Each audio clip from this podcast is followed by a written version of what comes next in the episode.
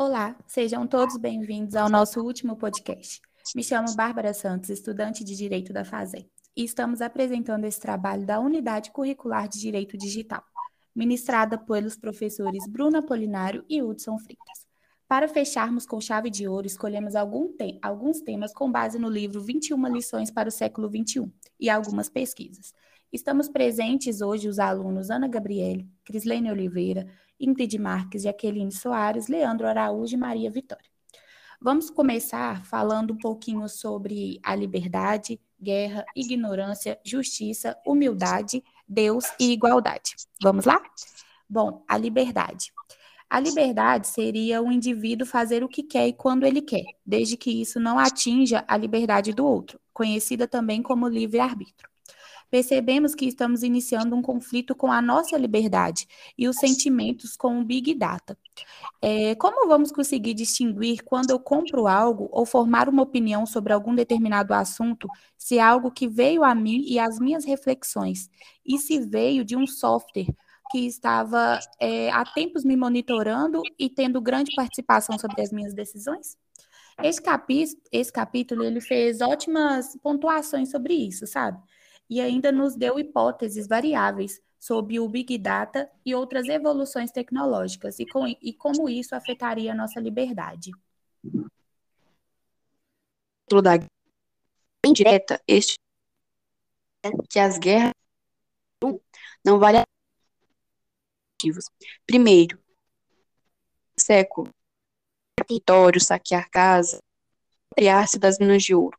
Não é visado questões econômicas, e sim intelecto, e não se pode conquistar conhecimento pela guerra. Entrar em conflito seja lá por quais motivos, não mostrar-se grande, que é bem difícil de encontrar nos dias de hoje. Neste século, só houve uma invasão bem-sucedida. A Rússia, que conquistou o Crimea.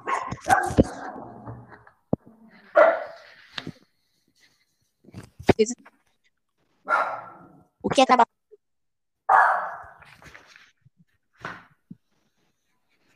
Leve em consideração que estamos vivendo e deixa claro que deve estar os extremos de que é inevitável ou impossível né, entrar nessa guerra, nesse, nesse conflito. Agora vamos falar sobre a ignorância, que na minha opinião é o melhor capítulo do livro, né? Ela mostrou de uma forma tão explícita que dependendo um do outro.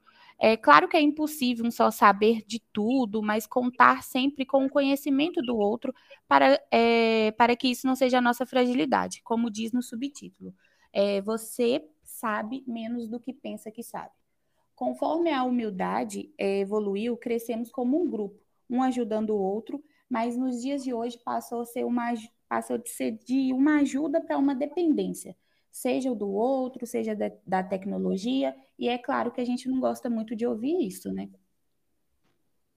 Sobre o capítulo da justiça, podemos ver há milênios para lidar com de poucos indivíduos que conviviam em grupo, como Hoje é difícil ter senso de justiça certeiro com a complexidade em que vivemos pela globalização.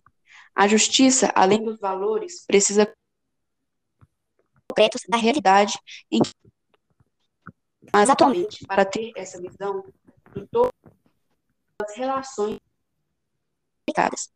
o é estruturado de tal maneira que aqueles que não se esforçam por saber feliz ignorância. E aqueles que se esforçam descobrem o quão difícil é saber a verdade absoluta de algo. A maior parte das injustiças no mundo contemporâneo resulta de vieses estruturais em grande escala e não de preconceitos individuais. Mesmo que queiramos, não conseguimos compreender os grandes problemas reais do mundo atual. É preciso que saibamos adotar medidas para então, após análise aprofundada e estudo, seja de uma religião ou seu, de um julgamento moral, colocar nosso senso de justiça em evidência. Sobre o capítulo da humildade, é certo que os seres humanos possuem um ego gritante e, em sua maioria, pensam ser o centro do universo, né? Nota-se muito, principalmente nas mídias sociais, que nós que nos conectam ao mundo todo, como as pessoas são movidas pelo desejo de serem a atenção e como se sentem devastadas quando não conseguem.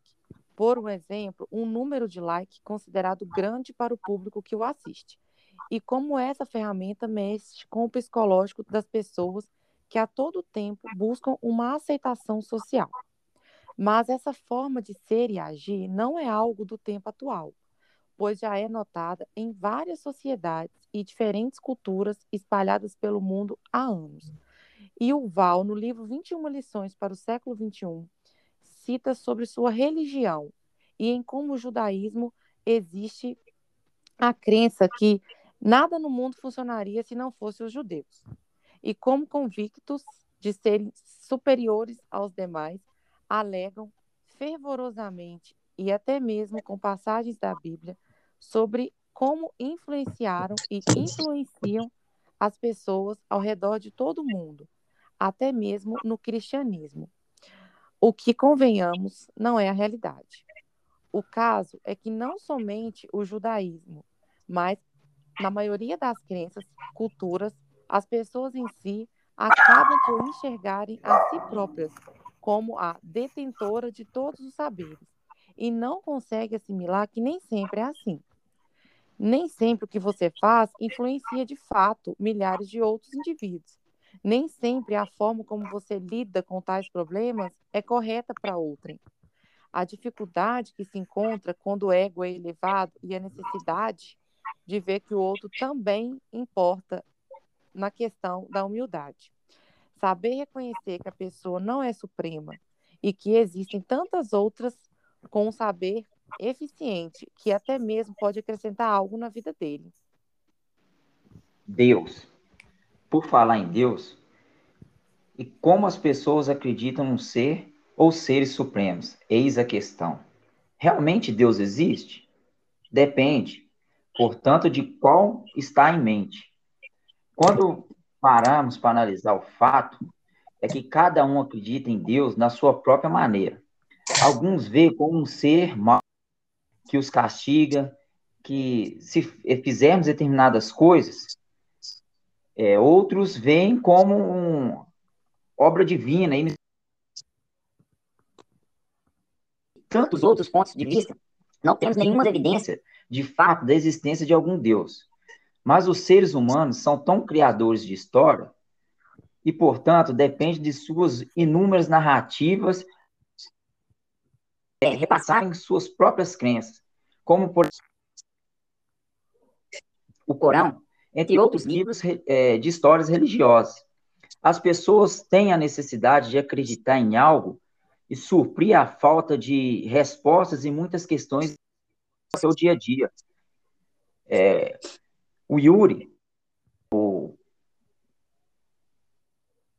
relata isso no, no livro 21 lições, mostra seu ponto de vista, alegando que sempre questiona a existência do ser, mas não compreende o fato, o que o judaísmo, o cristianismo e suas leis têm a ver, mas alega várias narrativas, não teria até mesmo uma certa ordem social.